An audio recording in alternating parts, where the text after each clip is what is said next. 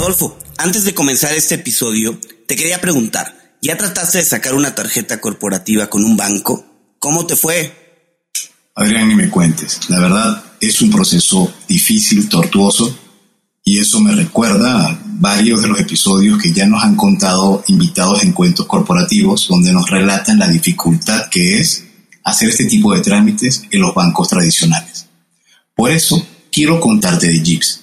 Gracias a ellos, las empresas se pueden olvidar de los procesos lentos y tediosos para acceder a tarjetas de crédito y financiamiento corporativo.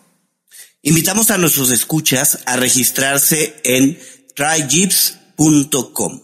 Se lee T R Y J W V E S.com e ingresan nuestro código de referido cuentos o pueden ir directo a las notas de este episodio y hacer clic en la liga de registro.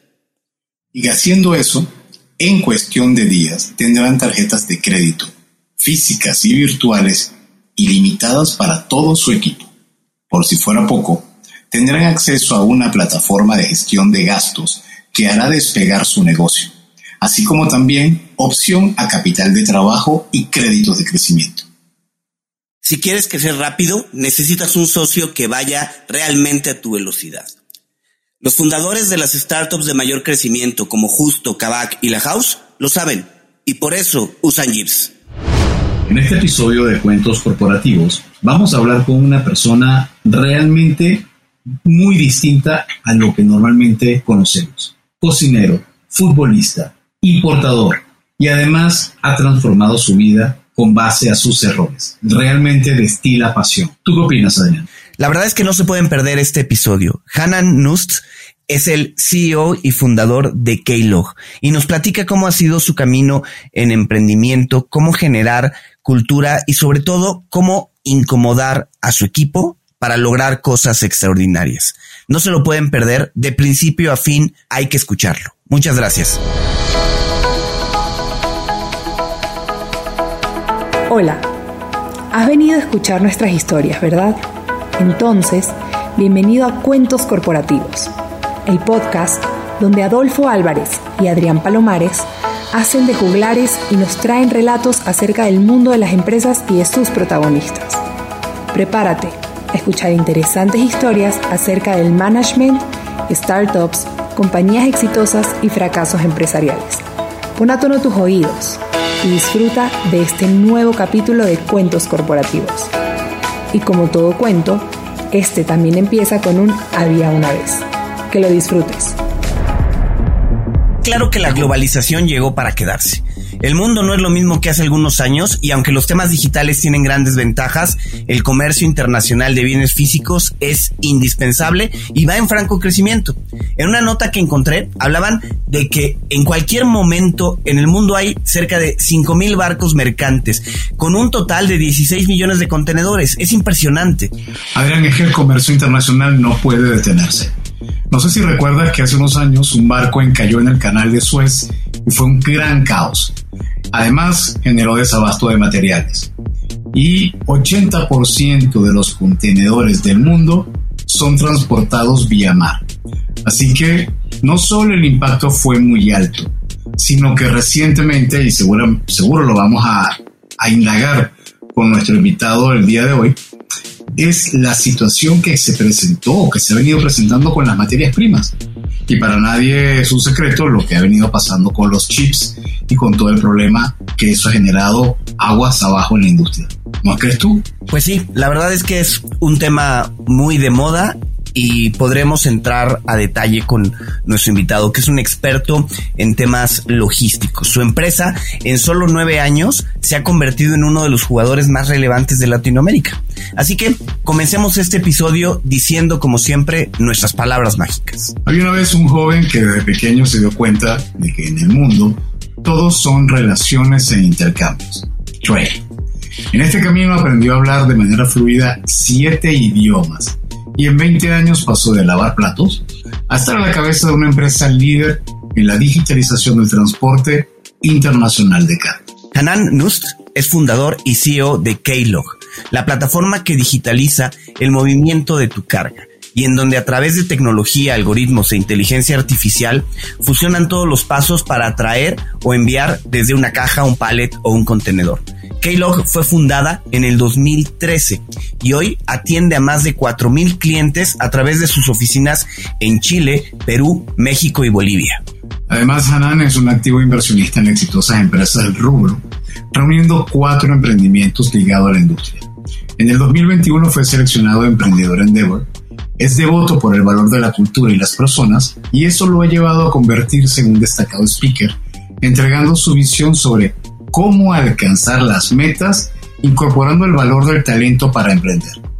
Aquí va su lema, nutrir el talento para alcanzar el éxito. Hanan, bienvenido a Cuentos Corporativos, un placer tenerte con nosotros. Qué maravilloso escucharlos y me, me, pone muy me, me, me, me, me, achiqué con, con, con, la, con la maravillosa introducción que hicieron. Eh, la verdad es que suena mucho más lindo de lo que es. Eh, y humildemente agradecido por esta oportunidad de estar con ustedes, Adrián y Adolfo. Eh, y este lindo podcast que han armado, el cual soy fan. Así que muchas, muchas gracias y espero poder eh, agregar un granito de arena y, que, vuestros oyentes eh, puedan llevarse algo eh, que puedan implementar en, su, en sus día a día. Muchas gracias de verdad. Pues muchísimas gracias, Hanan. Al contrario, los, agradecimos, somos nosotros. Oye, y a ver, ya platicamos un poco de, tu carrera profesional, pero queremos conocerte más en lo personal. ¿Qué te gusta hacer? Eh, no sé, cocinas, eh, estás casado, tienes mascotas, te gustan los deportes. ¿Qué nos puedes decir? Mira, eh, la cocina y el estás casado va ligado, porque yo estudié hotelería en Suiza y, me fui a los 17 años de Chile con, con, el rabo entre las piernas, como decimos acá. Porque iba a ser futbolista y a los 17 años después de una carrera de siete años jugando en la Universidad Católica de Chile, me, expulsan, más que me expulsan, me dicen no hay cabida para ti en este equipo y yo eh, lo único que encontré eh, que podía de alguna manera eh, tomar relación con mis, con mis capacidades, entre comillas, que yo, que yo tenía en ese minuto era estudiar hotelería. ¿Y por qué en Suiza? Porque en la portada de este folleto salía una persona esquiando y yo dije, esto parece entretenido. y bueno, me fui a Suiza y 13 años me quedé ahí porque tomo el tema de la cocina. Eh, no me quedé 13 años en Suiza, viví en, distintos países y ahí es donde aprendí distintos idiomas también. Eh, uno de los países en donde viví fue en Italia, en donde trabajé en un restaurante de tres estrellas Michelin. Eh, partí pelando papas y, y, como estaba expuesto a estas maravillas culinarias, claramente un par de cosas me acordé. Y la primera cita con mi mujer, para impresionarla, le hice esta cocina eh, maravillosa de La Pérgola, que era este restaurante en, Roma, de un destacado chef que se llama Heinz Beck, alemán de un metro sesenta que gritaba como no sé quién. y era como las películas, ¿no es cierto? Como ustedes ven en las películas de los chefs, así era. Eh, ahora, el tema es que diez años después de matrimonio, con, con cuatro hijos, tres hijos eh, y uno en camino, si Dios quiere, una, eh, eh, me dice, oye, tú me cocinaste una sola vez para conquistarme, estaba bien rico, pero después nunca más. Así que sí, me gusta cocinar y cocino para, para conquistar. y después eh, estoy casado con una maravillosa boliviana y tengo tres hijos hombres y una chiquitita que viene en camino, si Dios quiere. Entonces, lo de Michelin, aprovecho de preguntarte porque es primera vez que hablo con alguien que ha trabajado en un restaurante de tres estrellas Michelin. Es así tal cual como lo ponen. Peor. Que realmente el Masterchef es un dictador. Peor. En serio, peor. Pero peor, diez veces peor. Eh, y entonces, ¿cuál es el, lo, o sea, qué es lo que lleva a la gente a, a, a dejar o a estar más bien operando en un restaurante así donde lo que recibes es mejamen, grito, etcétera, ¿no? Es que sabes lo que pasa, es interesante lo que dice, ¿eh? y, de alguna manera yo fui construyendo la compañía que tenemos hoy con un poquitito de, las experiencias que, fui eh, acogiendo a lo largo de, mi, de mis 13, 14 años que viví afuera. Eh, como te dije, yo no era un buen estudiante, eh, nunca fui eh, una persona muy articulada, ¿no es cierto?, en, lo que era, en lo que era el aprender y cómo transmitir. Yo sufro de una dislexia severa, que después te puedo contar también un poco de esa historia, de cómo me entero. Y, y, la verdad yo pensé de verdad que yo era un caso perdido. Entonces, de alguna manera, eh, cuando en mi cabeza se produce este clic, ¿no es cierto?, de que eh, como ustedes decían, ¿no es cierto? Eh, más, que, más que un lema o más que es algo de lo cual yo soy un convencido. El, nutrir el talento para alcanzar el éxito es parte del trabajo, es parte de, creer y tener convicción en algo. Eh, entonces, en tu pregunta, estos, estos, estos cocineros, estos aprendices de cocineros que daban y eran devotos en, en su vida, ¿no es cierto? Porque las horas las cuales estábamos en pie eran, eran, eran incontables eh, y, y, era maravilloso porque era ver a gente que de verdad, como tú dices, eh, se les tiraban los platos, ¿no es cierto? A mí me llegaron un par de platos y al mismo tiempo uno se enorgullecía tanto cuando veía a un cliente que llegaba y decía, es que nunca en mi vida he probado algo así. Y ahí es donde un poco empiezan estos pequeños hints, ¿no es cierto? Estas pequeñas señales en donde yo empiezo a construir este propósito, ¿no es cierto? Que que, va en cómo yo alcanzo mi mayor potencial eh, y cuáles son los denominadores comunes para tener ese mayor potencial. Uno de ellos es el dar, es el entregar. Eh, y me fui dando cuenta que cuando uno más da y más entrega, eh, independiente de los factores externos, cuando uno tiene un propósito claro y una convicción clara, uno se empieza a enriquecer por lo que siente el otro y, se empieza a enriquecer en mucho más cuando uno es partícipe de ese, de ese éxito o de ese, o, de esa contribución, ¿no es cierto? Y eso es a través de este dar, de este, de, este, de, este, de, ser partícipe. Y así empezamos, y, así de alguna manera hemos empezado a construir esta compañía, eh, que ha sido toda en base de los fracasos, ¿no es cierto?, que hemos ido teniendo en el camino. Eh, no solo yo como fundador, eh, sino que también con mis compañeros acá, hoy día muchos de ellos mis amigos, en donde hemos transitado por, por, por mares difíciles y en donde hemos tenido muchísimas aventuras en las cuales casi nos hemos ahogado, pero que de alguna u otra manera hemos sacado eh, visiones, ¿no es cierto?, eh, vivencias que, perdón, que nos han ayudado a, a, envisionar un futuro que es mucho más rico cuando uno pone el de al lado eh, enfrente y que uno sabe que el de, al lado te está poniendo enfrente a ti. Entonces, esas peleas hacen, esas peleas, más que peleas, hacen que no se existan esas peleas y en donde se extingue el ego. Yo me di cuenta que eh, el emprender y en los negocios y en, y, en, y, en, y, en las, y en las empresas y en los grupos, cuando uno puede lograr extinguir el ego, eh, que es algo realmente difícil porque tenemos personalidades distintas y algunos de nosotros queremos ser más,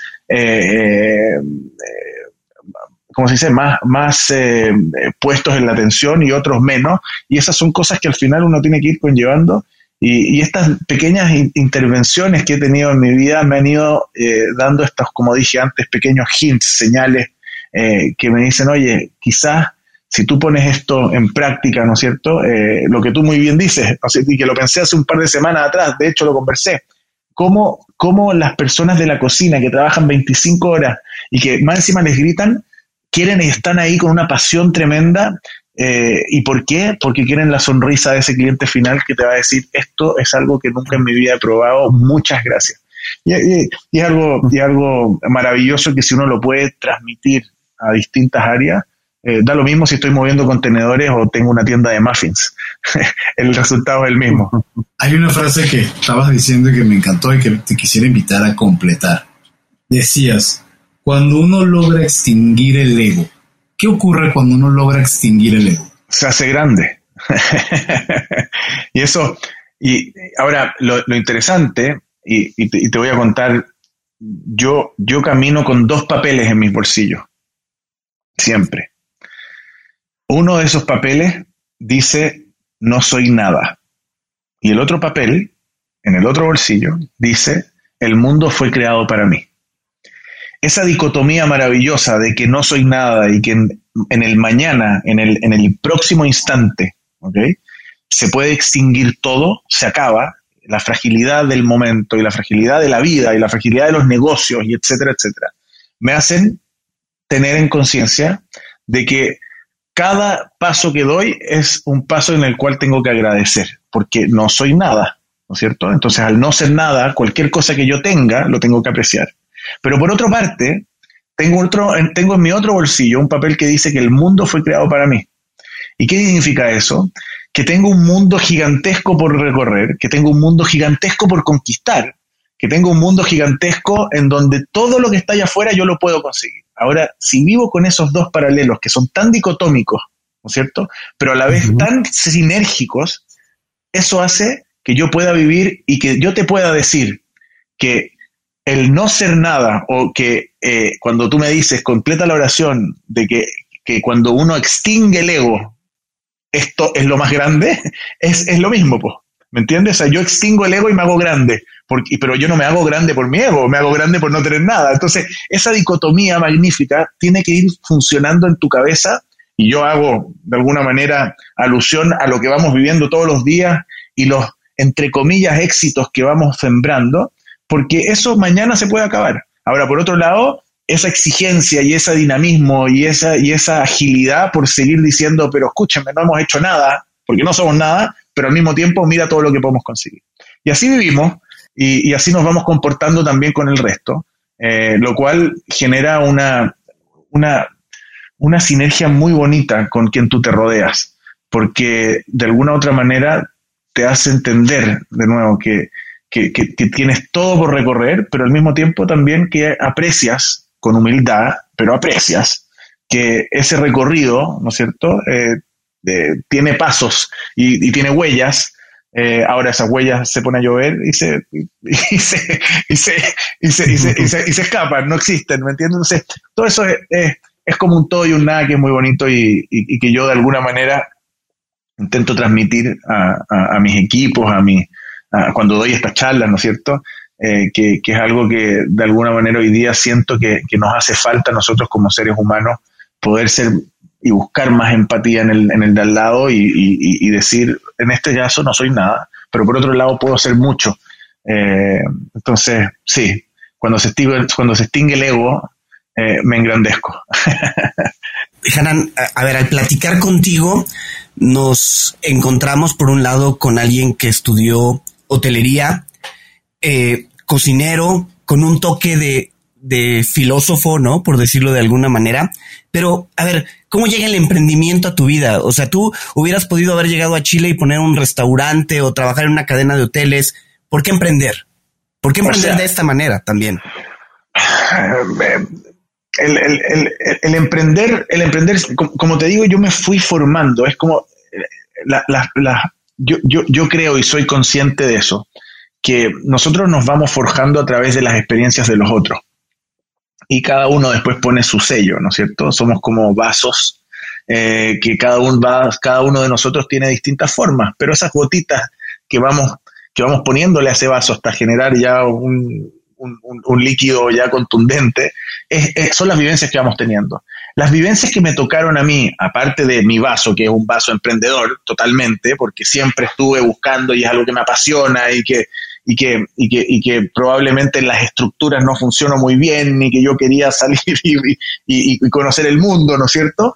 Eh, me, me, me, me, dio, me dio esa posibilidad de ir juntando estas gotitas que justo, ¿no es cierto?, se dieron cuando yo trabajé en la hotelería, que me tocó, o quizás lo busqué, eh, eh, estar en un equipo de apertura de hoteles en donde yo era el encargado de abrir ciertas áreas y yo me sentía que yo estaba, yo, o sea, me sentía con un, como, como amarrado, porque decía, eh, estoy en las Islas Maldivas, caso real, verídico, eh, en donde armé dos restaurantes que después tuvieron eh, clientes llegando y en donde entrené gente, en donde compré de proveedores, en donde contraté, etcétera, etcétera, etcétera.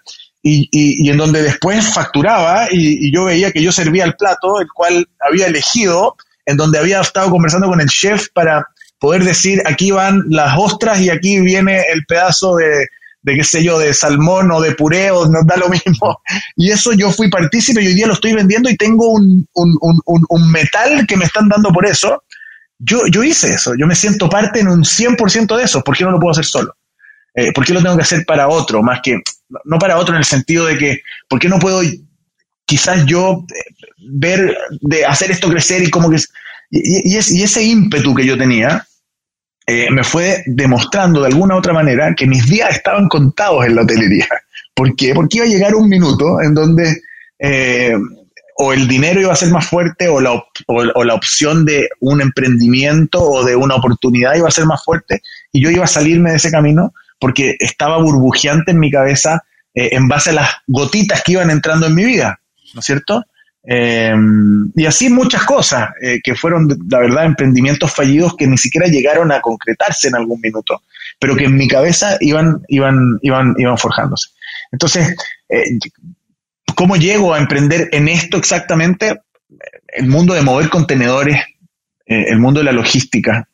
Tú lo decías, está de moda, ¿no es cierto? Hoy día, gracias a Dios, hoy día yo puedo, me, invitan a estos foros, antes yo tenía que estar tocando puertas y mandando, mandando cartas, por favor escúchenme, que les quiero hablar de logística y de movimiento de contenedores digitales, hace 10 años atrás. tenía que ir a las universidades a, contar los fracasos de mi vida y, armar eh, algo que vendiera, que fuera un poco sexy para que la gente quisiera trabajar conmigo. Eh, eh, porque ¿quién se mete en logística? Entonces, con eso un poco parte esta historia, de que ¿quién se mete en logística? Como tú bien dijiste, hoy día la logística es sexy y hoy día dejó de ser el patio trasero de las empresas. La logística hoy día, por los costos elevados, por la poca visibilidad, y por todo lo que está pasando, ¿no es cierto?, que tú muy bien mencionaste en esta linda introducción que hiciste, es hoy día no solo el patio delantero, sino que eh, algo de la cual hay que sacarle brillo. No es el patio delantero que tiene que, que, está, que, está sin, que está sin pasto. Tiene pasto y tiene plantitas y las queremos bonitas y queremos estacionar un lindo auto. Entonces eso hoy día eh, ha hecho que claramente nosotros tengamos una exposición mayor. Ahora, antes, hace 10 años atrás, cuando parto, nadie se metía en logística y decían, los que se meten en logística son los que lo hicieron por algún tipo de accidente o por un tema familiar. Lo mío fue un poco de los dos. Eh, mi padre, que estaba en el mundo de logística de los salmones, ¿no es cierto?, en Chile, que es donde está nuestro headquarters eh, y en donde yo resido eh, gran parte de mi tiempo, me llama a esta comida con unos chinos que le querían invitar a ser parte de una organización eh, de, de, agentes para el transporte de carga. Mi papá no estaba interesado, me llama y me dice, Hanan, tú tenés buenas historias, estás recién llegando de tus viajes, eh, eh, ven a contarle esta historia a estos chinitos, te invito a comer, y porque yo no, porque a mí no me interesa, llevo tres días con ellos y no estoy muy interesado. La historia corta, después de tres botellas de vino, mi padre dice, muchas gracias, no me interesa. Yo con un poquito de, de, vino en el cuerpo y, claro, eh, digo, a mí me interesa. Se ríen de mí y yo les digo, no, yo tengo las ganas, quiero aprender y véanlo como algo obvio. Si mi papá no quiere, yo soy su sucesión eventualmente. Entonces van a tener el negocio de él a través mío ni una de las cosas pasó. Eh, al final nosotros crecimos por un lado, el negocio de él nunca le pasamos a los chinos, él lo terminó vendiendo y yo terminé emprendiendo y metiéndome en un negocio que era antiguo, anticuado, en donde los mismos de siempre eran los mismos de siempre, en donde un negocio gigantesco y había mucha, mucha, mucha eh, gente reacia al cambio. Eh, y, me puse de cabeza eh, digo de cabeza porque en ese minuto tenía pelo, me quedé pelado con tanto, con tanta gente que peleé para digitalizar el tema. Eh, y, no es chiste, ¿ah? porque fue muy difícil al principio, ¿ah? fue muy difícil. Eh, para llevar a cabo las ideas, y hoy día lo veo con un poco más de claridad, a veces hay que pelearse, a veces hay que ser intenso. ahora, por otra parte, también me avergüenzo de situaciones en las cuales fui, fui muy impetuoso para poder poner ideas en la mesa. Y, creo que eso obviamente todo eso te, lo da la experiencia, ¿no es cierto?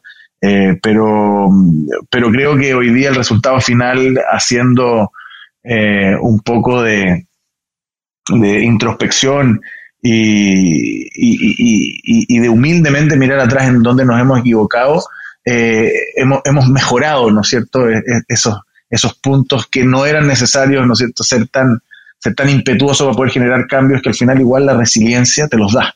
Eh, entonces hay temas de forma y fondo. Me fui un poquitito por las ramas, pero, pero, pero pero no sé, eh, mira, te cuento que fue, un, fue una experiencia muy estresante al principio, eh, en donde como estos cocineros que lo único que quieren es poder poner ese plato al frente del cliente para que te digan qué maravilloso que está, es lo más lindo que he probado. Yo tenía como objetivo y propósito juntar y armar equipos que pudieran en conjunto generar una disrupción en una industria que yo veía tenía mucho, mucho impacto. Y no era por la industria necesariamente, de verdad te lo digo. O sea, encontré una oportunidad maravillosa en la industria. Eh, y era algo que yo sabía, o sea, que se me daba bien, ¿no es cierto? Eh, y pero, pero, pero fui armando equipos que, se convirtieron, y, esto lo digo y es un cliché, en familia. Eh, y, lo bonito y mi gran miedo era que mientras más crecíamos yo decía, por favor, que esto no, que esto no se me pierda. y hoy día somos ya 150 y más y creciendo, intentamos de manera súper eh, fehaciente y, firme en que eso no se pierda. Eh, y creo que vamos bien. Eh, es muy bonito. Yo, yo me siento, o sea, te escucho y me siento mm, bien, totalmente identificado. Lo he comentado en otros episodios. Hasta no hace nada, yo estuve cuatro años a cargo del área de operaciones y logística de una compañía eh, encargado de la parte de tarjetas. Y, recuerdo el primer año fue como en mi bautizo, pero fue un bautizo en sangre. Y, por eso recuerdo muy bien lo, entiendo perfectamente, porque todavía recuerdo el primer año que estuve, yo dije, yo no creo que yo pase este año.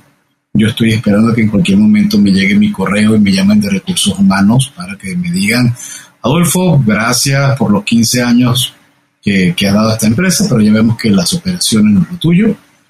Me tocó dormir una noche y estábamos en diciembre, que es la época de mayor volumen. Me tocó dormir en el establecimiento del, del proveedor donde teníamos todo el almacenaje. Y eso para mí fue un parteaguas porque el haber podido estar durante todo el tiempo, no me lo contaron, lo viví, lo sufrí, lo entendí, dije, esto no me pasa el año que viene. Porque ya entendí de la A a la Z cómo se mueve cómo se ha movido por muchos años lo que me tocaba manejar. Me senté con mi equipo desde el más raso hasta el gerente de operaciones, empezamos a hacer rayas, empezamos a recordar lo que pasaba y dijimos, ¿por qué tenemos que mantener este modelo?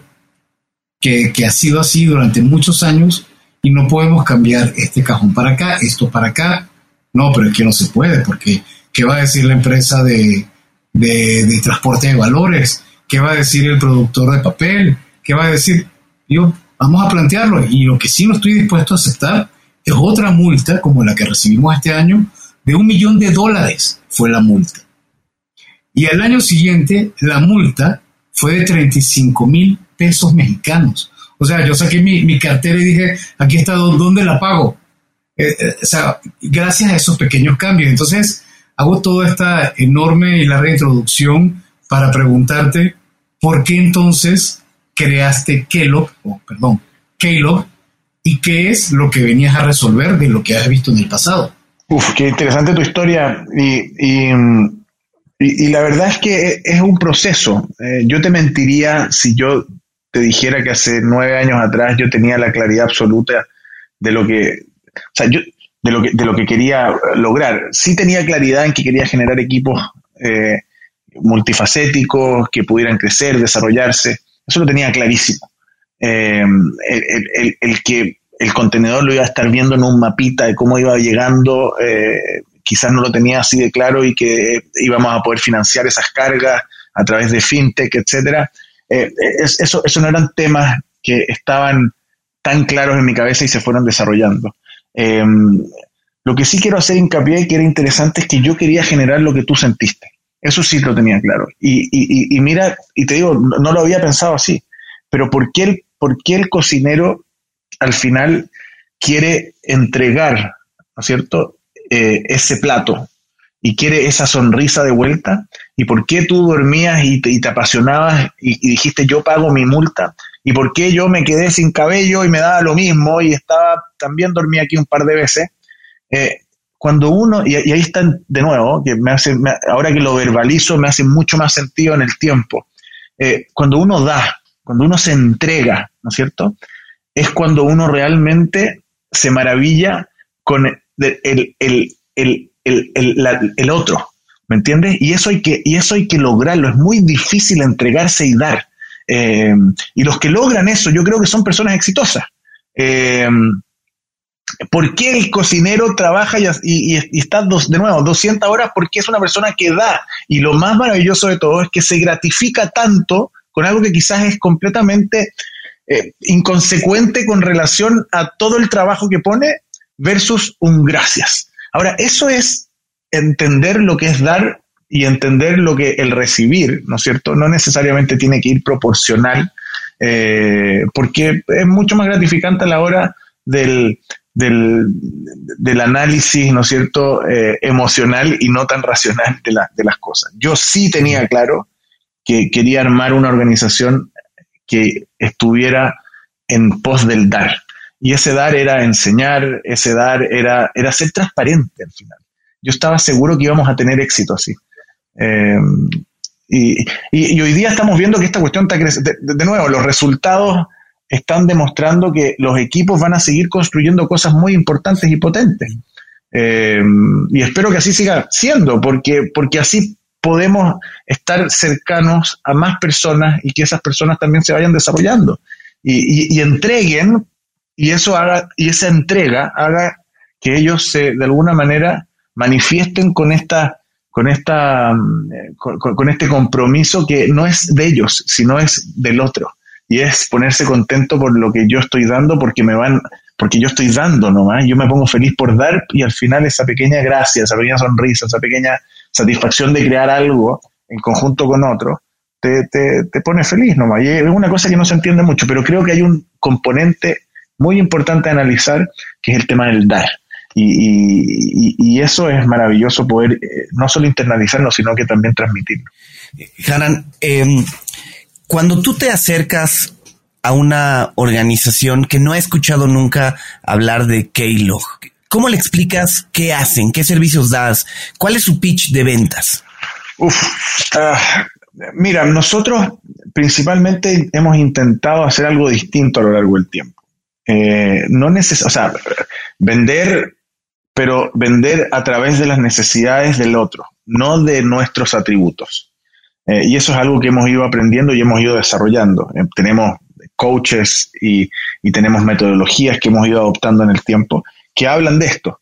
Eh, nuestro, o sea, obviamente nosotros calificamos las oportunidades y les decimos a los clientes que somos una empresa que, que soluciona problemas, ¿no es cierto?, de índole de movimiento de carga porque llegan tarde las cargas y no tienen visibilidad, porque, o sea, movemos carga y solucionamos problemas de las cargas no llegan a tiempo. ¿Y por qué? Porque no tienen visibilidad, porque tienen muy poca tecnología, porque no se conectan los sistemas, eh, o simplemente porque tienen problemas en eh, una tarifa que quizás no es conveniente. Y en base a eso, les preguntamos a nuestros clientes dónde se sienten identificados. Y ahí empezamos a escarbar. Eh, el dolor que tú tienes puede ser muy distinto al de tu vecino. Y los dos pueden mover el mismo contenedor de un punto A a un punto B con la misma mercadería. Entonces, es importante entender eso. Yo creo que eso también nos ha hecho exitosos porque hemos eh, intentado entender las necesidades del otro y esto, ojo, y esto es estandarizado. O sea, los 45 vendedores que tenemos en la región estudian esto y se capacitan en esto, en cómo nosotros no vender nuestros atributos y beneficios, sino que vender en base a las necesidades del cliente eh, y eso hace al final del día que tú te transformes en un consultor y que cuando eres transparente siendo ese consultor generes confianza. Y al final, si tú piensas, los negocios no se cierran con las personas que necesariamente te entregan las mejores tarifas o las mejores, se cierran con las personas que te caen bien, con las personas con las cuales tú tienes algún vínculo de emoción. Eh, y, normalmente esas personas ¿cierto? Son parecidas a uno. Entonces también ahí hay una técnica de poder ir, ir, de manera transparente, ¿no es cierto? Eh, eh, estar eh, integrado o, o, ¿cómo se llama? O entendiendo lo que necesita el otro. También un poco lo mismo que te estaba diciendo. O sea, no, this is not about me. Eh, no, es, no es yo tengo la mejor plataforma que te muestra, yo tengo las mejores tarifas. No, no, no. ¿Qué es lo que tú necesitas? ¿Cómo yo te puedo ayudar a ti? Eh, algunos clientes me han dicho que necesitan plataformas digitales para hacer seguimiento. algunos clientes les importa mucho la tarifa. A otros clientes les importa una relación de, amistad con sus vendedores que, eh, o con sus ejecutivos y que, y que, y que estén en WhatsApp las 24/7. ¿Algunas de esas te identifica?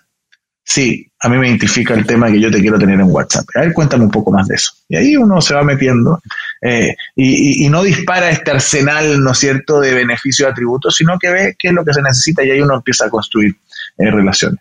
Así, así, así es como lo hacemos. Alan, vamos a hacerte una pregunta muy importante y que para nosotros tiene mucho valor, que tiene que ver con los errores que has aprendido y que has cometido durante estos nueve años en Keylog.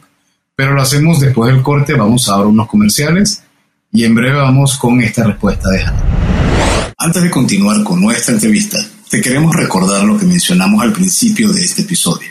Se trata de Jeeps, la fintech con la que las empresas se pueden olvidar de los procesos lentos y tediosos para acceder a tarjetas de crédito y financiamiento. En Cuentos Corporativos te invitamos a probar esta plataforma financiera global, todo en uno, con la que podrás manejar los gastos de tu empresa, solicitar financiamiento y obtener beneficios inigualables.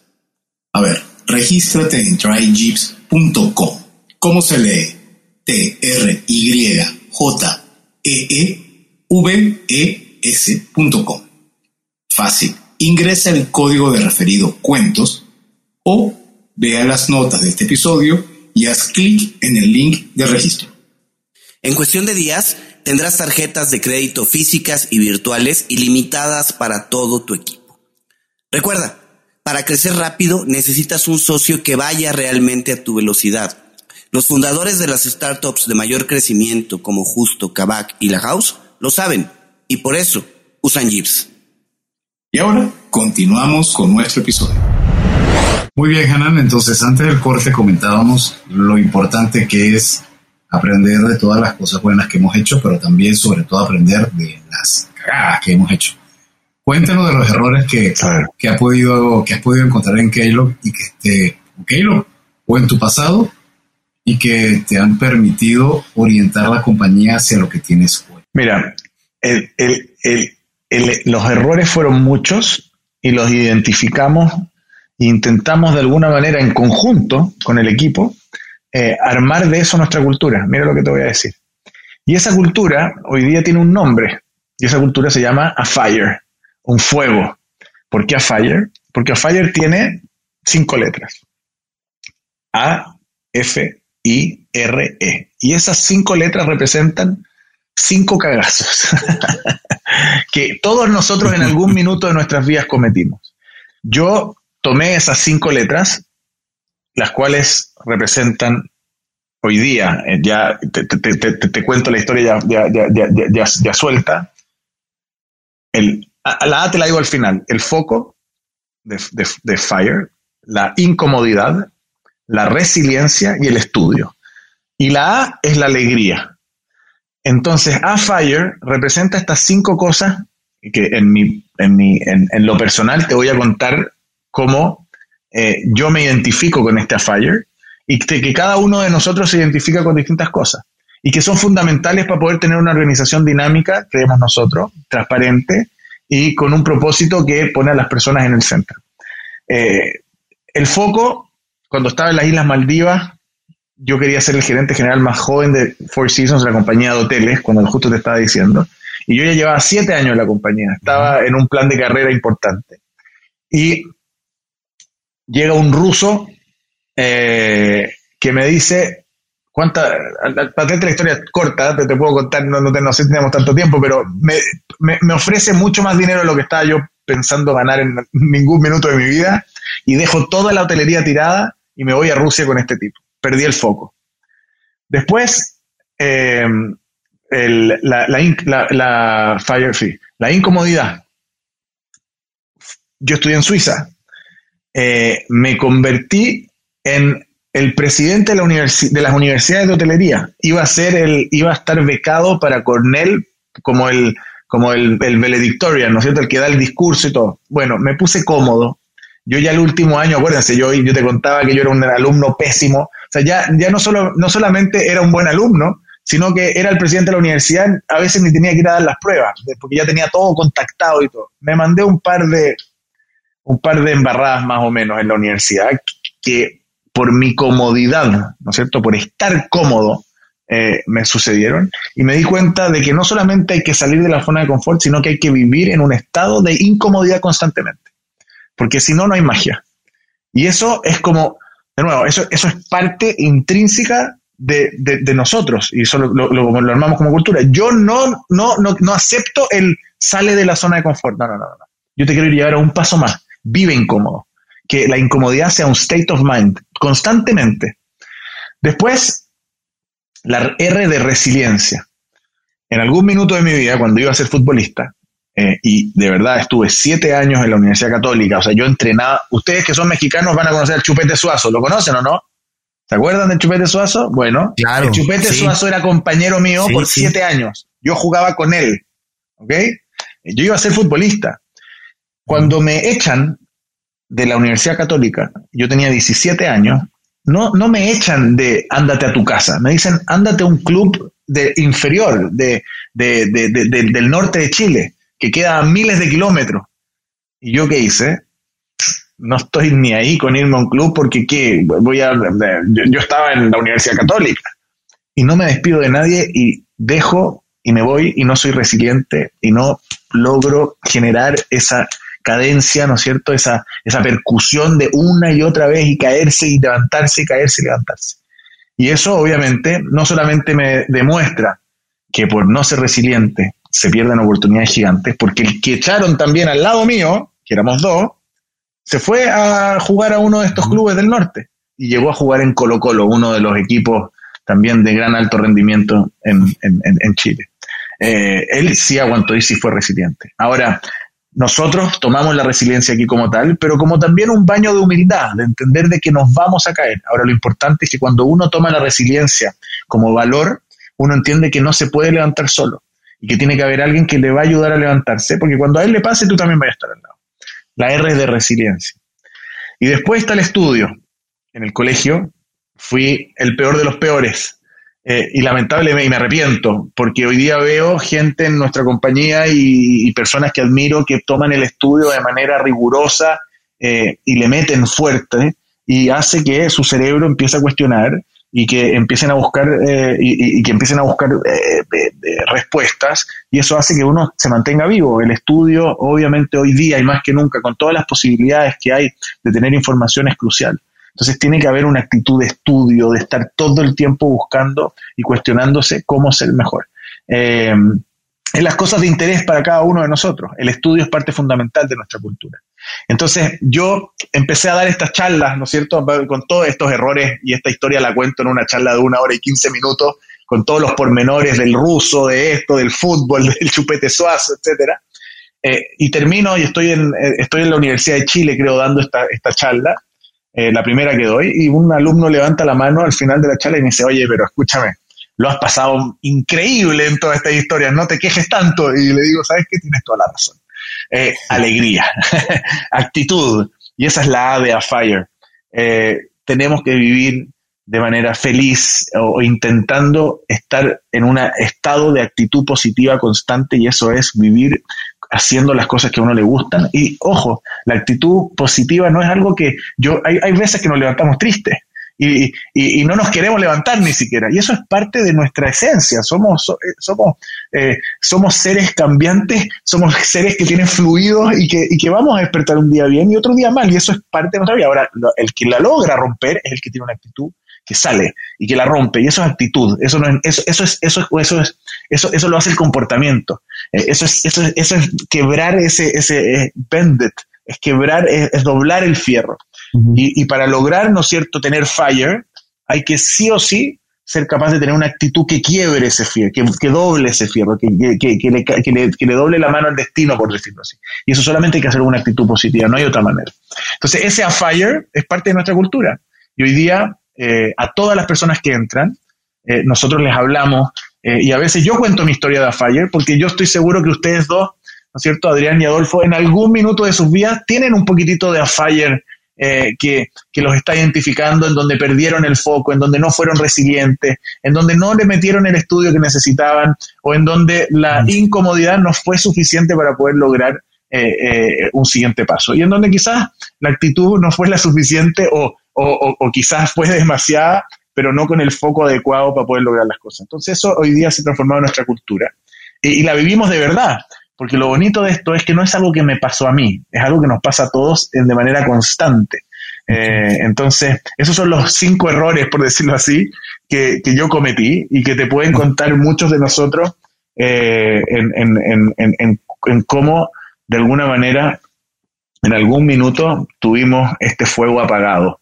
Lo bonito de que justo es el, un fuego es que el fuego es algo maravilloso porque es algo que si te acercas mucho te quema, es algo que tienes que estar dándole combustión constantemente. Si no le das amor, si no le das madera, ese fuego se apaga.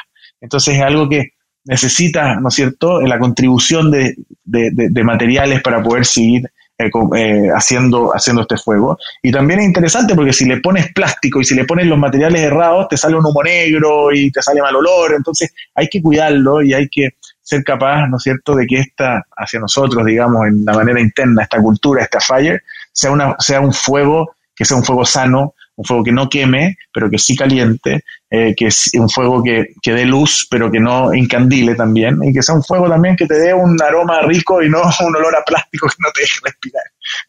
Entonces cada uno de nosotros, ¿no es cierto?, está eh, entregando un pedacito de sí eh, a ese fuego, que mm, la verdad la gente me decía, pero ¿por qué no tienen escrito? Y, yo decía, como los, valores, decía, no, porque no hay, como que no hay, no hay valores, o sea, como es lo que nosotros vivimos, habla con la gente, no, no me gustaría escribirlo en la pared porque eso sería imponerlo. Entonces, de alguna manera, buscamos algo que en conjunto fuimos armando y que cada uno fue contando su historia. Eh, entonces, cuando me toca a mí contarla, yo cuento de mi afire. Y cuando le toca contar la otra, él cuenta de su afire. Entonces, pero el fuego es el mismo. Eh, Hanan, la verdad es que es, es impresionante pues la, la cultura que generan en K-Log y cómo, cómo lo, lo llevas a lo personal. Yo creo que eso es lo más rico, cómo llevarlo a, la parte personal. Eh, eh, ahora en un mundo de startups, el tema de inversionistas, en tema de, de este, de gente que está buscando más rendimientos, hace muy retador el generar un balance entre rendimiento y cultura. ¿Cómo lo logran ustedes cuando tienen un inversor que a lo mejor les dice, quiero que seas unicornio, quiero que seas unicornio, ¿cuándo vas a crecer? ¿Cómo logras ese balance? No tenemos inversores. hemos, hemos construido esta compañía desde cero, eh, sin dinero externo, ni de inversores ni de banco, eh, lo cual ha sido un reto no menor, eh, pero del cual también nos sentimos muy orgullosos, porque, porque hemos hecho las cosas pensando que sí queremos ser unicornios pero unicornios que, no solamente aparezcan una vez, porque ese, es el unicornio. El unicornio es un, el unicornio es un, es un animal mitológico que aparece una vez y después no hay más. Eh, nosotros queremos, queremos ser un caballo y ponerle un cuerno. Eh, no, no, no, no, quiero ser un animal mitológico que no existe y que, y que quizás no tiene, que quizás no tiene el sustento al, al largo plazo que debería de tener. Eh, nosotros creamos esta compañía en estos últimos 9, 10 años eh, pensando en que tiene que ser un negocio que sea sustentable con su gente y con sus clientes y con la industria. Y, eso eh, claramente nos genera suficiente estrés para poder ser capaces de poder retribuir eso a estos, a estos, a estos stakeholders que están allá afuera. Ahora, no obstante, sí vemos que, que, hay posibilidades muy interesantes allá afuera en, en, en poder eh, codiarnos, ¿no es cierto?, con este mundo que hoy día sí, somos una startup que hace tecnología que happens to be, que es bootstrapped, ¿no es cierto?, que lo hicimos, lo hicimos desde cero con el equipo que tenemos y con la infraestructura y los dineros que hemos ido avanzando en el tiempo, eh, pero que no deja de lado el que podamos tener ¿no es cierto?, eh, inversión extranjera eh, en la compañía, pero ahí, en tu respuesta, o sea, en tu pregunta y para responder, eh, yo creo que cuando uno se casa, ¿no es cierto?, los matrimonios que son felices al fin y al cabo son los que ponen las reglas antes de casarse. y los que ponen las expectativas antes de casarse, más que reglas. no sé bien la palabra, son las expectativas. ¿Cuántos hijos quieres tener? ¿Dónde quieres vivir? ¿Cuáles son las cosas que te molestan? esas son conversaciones que pueden ser incómodas, quizás, pero que hay que tenerlas. Entonces, con un inversionista, yo creo que es lo mismo eh, hacia dónde quieres ir, con quién quieres ir, eh, en cuánto tiempo quieres llegar. Eh, si esas conversaciones se tienen antes y se tienen con calma y no apurados porque, oye, tengo un term sheet y que me están ofreciendo 100 millones de dólares y el otro me ofrece una valorización de 500 y tú esa, esa, esa, ese, ese FOMO, ¿no es cierto? Ese fear of missing out que se genera en estas startups hace solamente que uno tome decisiones apresuradas y al final se esté casando con alguien que no necesariamente es la pareja ideal o, con la cual uno quiere trabajar, porque la pareja ideal no existe, eh, existe el compromiso. Entonces, eh, si es que en algún minuto nos decidimos por eh, meter algún inversionista que nos haga expandir esta cultura y este negocio y, lo que hemos armado a otros horizontes de manera más profunda, claramente no lo voy a hacer con una pistola en la cabeza y me voy a preocupar de hacer todas las preguntas había y por haber de un lado hacia el otro para que nos casemos solamente una vez. Sobre todo que, me, encanta el símil que colocas, porque además cuando tú decides con quién te casas, cómo armas, lo deciden entre una pareja. Pero si yo decido vivir arrimado con mis padres o con un familiar y ellos me están dando el soporte, yo como pareja tengo que pedir permiso cada vez que voy a hacer algo. Y en el caso de ustedes, eh, me imagino que la cuesta ha sido complicada, pero al final se piden permiso es entre ustedes como socio y eso hace que haya un engranaje mucho más consolidado. Y coincido contigo que tiene un aspecto donde, la, donde el crecimiento puede ser que no sea a la misma velocidad que a billetazos, pero por otro lado es de una manera muy sólida y con bases que luego el negocio lo va a agradecer, ¿no? No, totalmente. Y, la verdad es que nosotros, eh, Adolfo, hemos sido súper transparentes con, el, con el negocio y yo como capitán del barco eh, eh, he reinvertido, o sea, el último centavo en la compañía, de alguna manera también nosotros mismos somos los inversionistas. O sea, toda la, todo el dinero que la, que, la, que la compañía genera se reinvierte y eso ha hecho que logremos crecer también como si fuéramos un VC. Eh, el año pasado estuvimos, el año antepasado estuvimos en los 15 millones de dólares en venta y vendimos el año pasado cerca de 100. O sea, eh, son números importantes con crecimientos importantes que no se logran eh, si es que no hay también una convicción de inversión y de, y de entender que esto tiene que crecer y que tiene que crecer de la mano de compromisos y de la mano también de compromisos que van, que, a algunos les va a doler, ¿no es cierto? Eh, eh, y, quizás te puede doler hoy día el bolsillo, eh, o, pero en el día de mañana yo estoy convencido que esto va, va a pagar sus réditos porque, porque, porque hemos, hecho, hemos hecho algo sólido, algo que tiene sustento, algo que no se va a esfumar con, con dos pasadas. Eh, y, que al mismo tiempo eso está afirmado en, en, el respeto de nuestros clientes, de la industria y de un equipo que, que creen lo que está haciendo, que son cocineros, como decís tú, y que les pueden llegar un par de platos, pero cuando, ponen el, cuando ponen el plato en el paz, eh, están esperando con ansias que el cliente diga es el mejor pescado que me he comido en mi vida. Oye, Hanan, ¿cómo ves a Keylog en cinco años? ¿Dónde te imaginas? ¿Qué, a dónde llevarías contenedores en cinco años? Mira, eh, me imagino como una compañía con, con, con, con un equipo muy grande eh, en, en, en, la región, completa en Latinoamérica. Eh, líderes y, líderes no solamente por el movimiento de su facturación o de los contenedores que mueve, sino que líderes en, en que la gente quiera trabajar ahí, ¿no es cierto? me lo imagino no solamente moviendo contenedores, sino que también entregando eh, valor al financiamiento de las cargas, eh, ayudando a, generar más intimidad con nuestros clientes, en entender cuál es eh, no solamente el punto A y el punto B, sino que cuáles son las, las, las, las ineficiencias y ayudándoles a través de, como te dije antes, tecnologías, financiamiento y, información que, les puede ayudar a tomar mejores decisiones.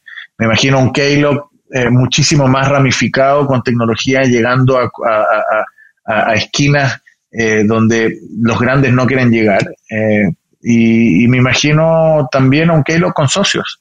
Me imagino un, un con, con, inversor, con inversionistas que, que, también quieran y empujen a que esta compañía eh, tenga eh, una presencia regional fuerte y que sea eh, vista como, como, una empresa que agrega valor y que no, y que no, y que no tiene humo ni aire adentro y que es algo sólido y que va a perdurar en el tiempo.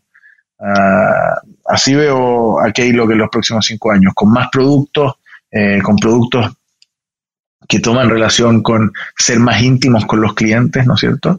Y, con, y con más cabezas que nos puedan hacer challenge eh, y desafíen, ¿no es cierto?, a todos los que estamos aquí para poder ser mejores.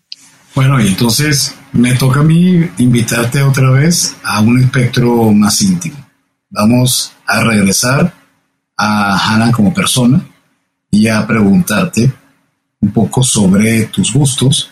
Y esta vez es si te gustan los cuentos. Me encantan los cuentos. De hecho, me gustaría contarle más cuentos a mi hijo, lamentablemente, y algo que me gustaría mejorar es poder llegar a dormir, hacerlo dormir, cosa que hoy día, ahora aquí son las nueve de la noche, y como ven, sigo en la oficina, eh, pero cuando le cuento cuentos a mis hijos, me, me fascina porque nos metemos en un mundo eh, por un par de minutos eh, que, que, entramos los dos, eh, que, que, entras con otro cuando cuentas un cuento.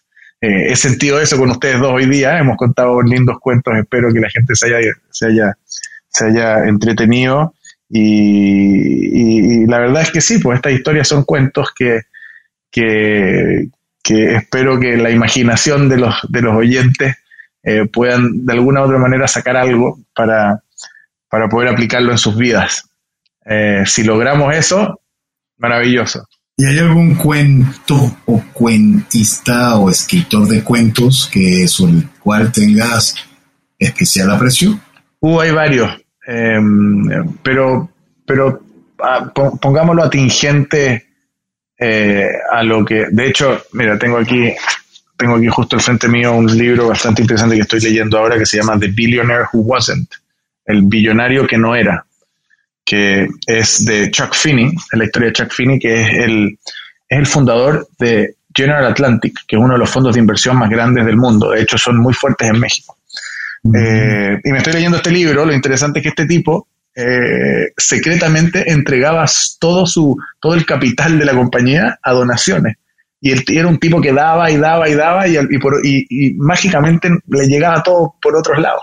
Que, que, que, es lo que le estoy convencido, que este tema del dar me tiene vuelto loco. Entonces estoy, eh, eh, estoy, estoy leyendo a, a, este Chuck Finning, eh, aparte de lo, maravilloso, lo impresionante que es este fondo que se llama General Atlantic. pero, pero, te voy a, no te voy a traer a Chuck Finney, aparte que ya te lo traje, pero que, no es un cuento, es bastante grande, tiene como mil páginas esta cuestión, no, pues 500.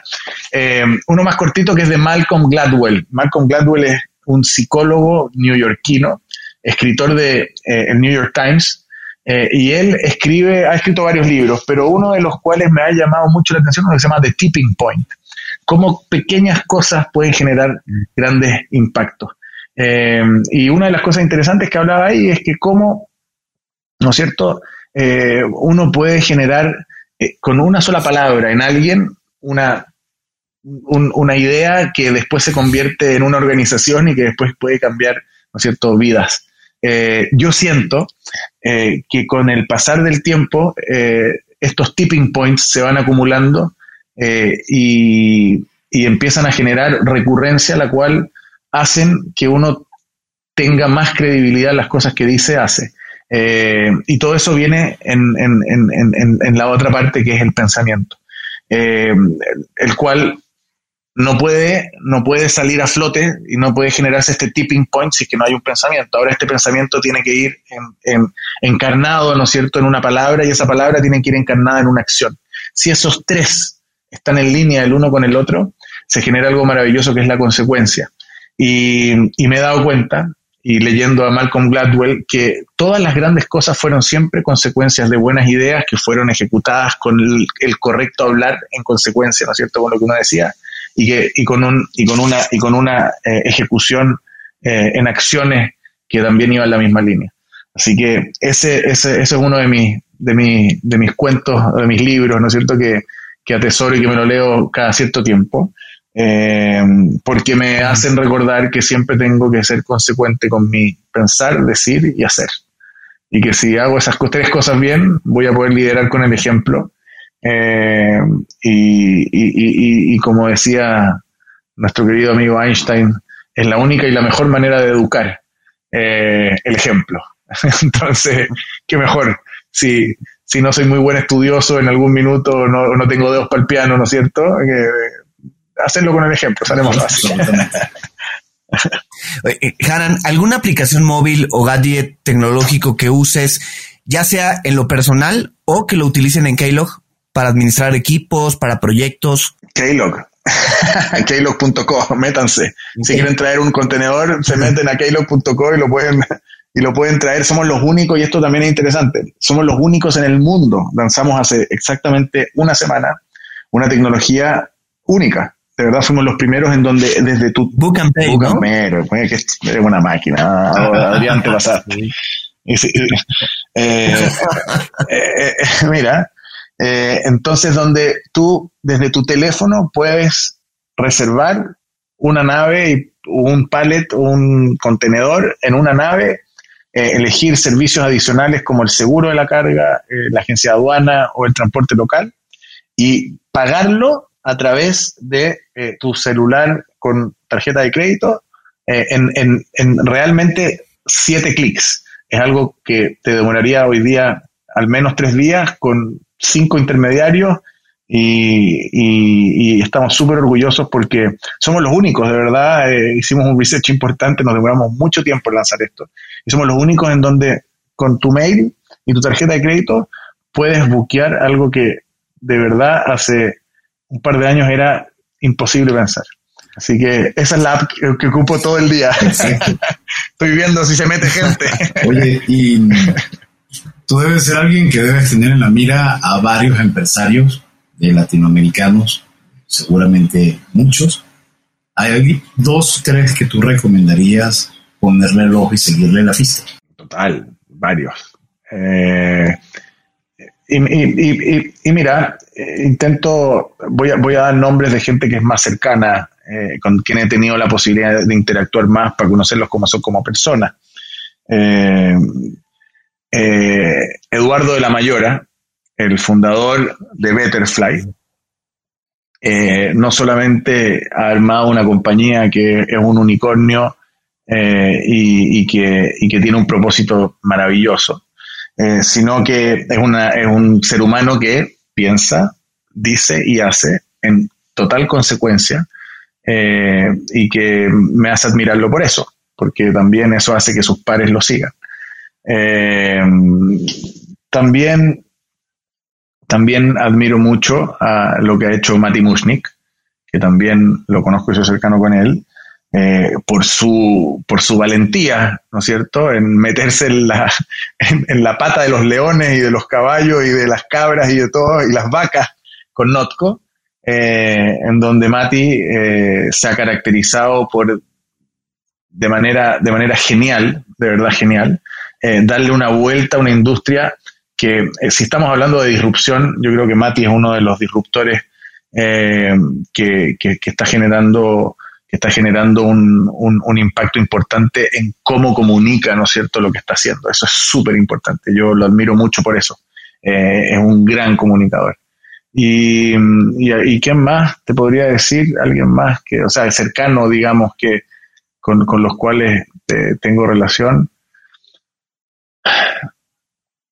Yo creo que esos son los, los, los, más cercanos y con los cuales tengo relación y con los cuales converso y, a veces tenemos eh, debates y nos ayudan y nos y preguntamos. además en, lo que es tecnología y que son, ellos son innovación claro. de la mayor y, son chilenos y son chilenos, totalmente felicitaciones y son chilenos Sí, eh, hay muchos, ¿ah? pero, pero de nuevo, eh, yo creo que es un poco en lo personal, te estoy contando lo personal porque son gente que vive y que, y que respira lo que está haciendo. Entonces, eh, eso, eso es fantástico poder interactuar con gente así. Hanan, ha sido, la verdad, súper interesante esta plática y seguramente alguno de nuestros escuchas querrá, pues, mandarte alguna pregunta, seguir en contacto contigo. Feliz. ¿Dónde te pueden contactar si quisieran eh, si quisieran ahondar en estos temas? Mira, lamentablemente yo llevo 41 años tratando de aprenderme mi nombre también, porque es bastante complicado. Entonces, si yo digo Hanan Knust y en LinkedIn, probablemente lo van a escribir mal y no les va a aparecer. Entonces voy a tener que deletrearlo. En LinkedIn me pueden encontrar en J-A-N-A-N y el apellido K de kilo N-U-S-T, Hanan Knust. Eh, y, después en keylog.co está, está lo que estamos haciendo. Eh, yo creo que LinkedIn es donde, es donde más eh, activo estoy en, temas de redes. Eh, el resto no, no, no, no, no, funciona mucho ahí. Eh, LinkedIn es donde más me pueden encontrar. Eh, sí, y Keylog en Instagram, keylog.co en Instagram, keylog.co en Facebook, keylog.co ahí en, en, la misma página estamos Estamos, tenemos harto, harto, harto contenido, nos preocupamos mucho de poner mucho contenido para de, también importadores nuevos, eh, nuevos emprendedores, eh, y eso es algo que ahí también se pueden entretener. Pero sí, ah, eso, ahí, ahí me encuentro. Ha sido un episodio increíble, eh, la verdad, creo que de mi parte, en lo personal, creo que ya se va a convertir en uno de los top three favoritos de, de cuentos corporativos. Y no, mentira, no, te lo aseguro. Y, y, y además eh, cerramos con, con, esta solicitud que te hago, que es, ¿cuál sería tu mensaje a quienes están escuchando, que en su mayoría son personas que están sufriendo, desarrollando sus compañías, están o bootstrapeando o están encontrando dinero para poder seguir adelante? ¿Qué mensaje les puedes decir a una persona con todo el recorrido que hoy en día tiene? Caminen siempre con dos papeles en sus bolsillos, sabiendo que no son nada y que el mundo fue creado para ustedes. Y vivan con esa dicotomía de que en cualquier minuto todo se puede acabar, pero que al mismo tiempo hay allá afuera una oportunidad gigantesca y que nuestra vida son mares que transitan al final en, en olas y que a veces uno está arriba y otra vez está abajo. Lo importante es tener conciencia de eso y poder entender que al fin y al cabo vamos a pasar por esta vida y que ojalá cuando nos recuerden, nos recuerden que en algún minuto fuimos conscientes de que no éramos nada cuando lo teníamos todo y cuando no teníamos nada queríamos tenerlo todo. wow. Haran, eh, muchísimas gracias. De verdad ha sido una gran charla. Eh, nos has tenido este eh, embobados de principio a fin y seguramente nuestros escuchas estarán igual. Así que, pues, eh, les recomendamos suscribirse en su plataforma, escuchar todo este contenido y, bueno, calificarnos con cinco estrellas. Muchas gracias a nuestros aliados, la revista Neo, especializada en negocios, y a Radio Conexión Latam, la radio que une a Latinoamérica. Medios a través de los cuales se realiza la retransmisión de episodios seleccionados de cuentos corporativos pasen a las notas de este episodio y ahí van a poder encontrar los espacios para conocer horarios y características de la transmisión. Y como siempre decimos, las empresas, sin importar su origen, razón de ser o tamaño, tienen todas algo en común. Están hechas por humanos. Y mientras más humanos tienen, más historia que contar. Y todo cuento empieza con un había una vez. Nos escuchamos en el próximo episodio. Hanan, un placer haberte tenido con nosotros. Muchas, muchas, muchas gracias por la invitación. Ha sido un placer para mí en, en, en, todo, todo, todo ámbito de cosas. Muchas gracias. Y me encantaría poder participar con ustedes en un futuro de nuevo feliz. Así que gracias. Gracias por habernos acompañado en este capítulo de Cuentos Corporativos. Ojalá que esta historia haya sido de tu agrado y sobre todo que te lleves ideas y experiencias que puedas aplicar en tu propio universo empresarial. Esperamos que nos escuches nuevamente y recuerda, todos los cuentos comienzan con un había una vez. Hasta la próxima.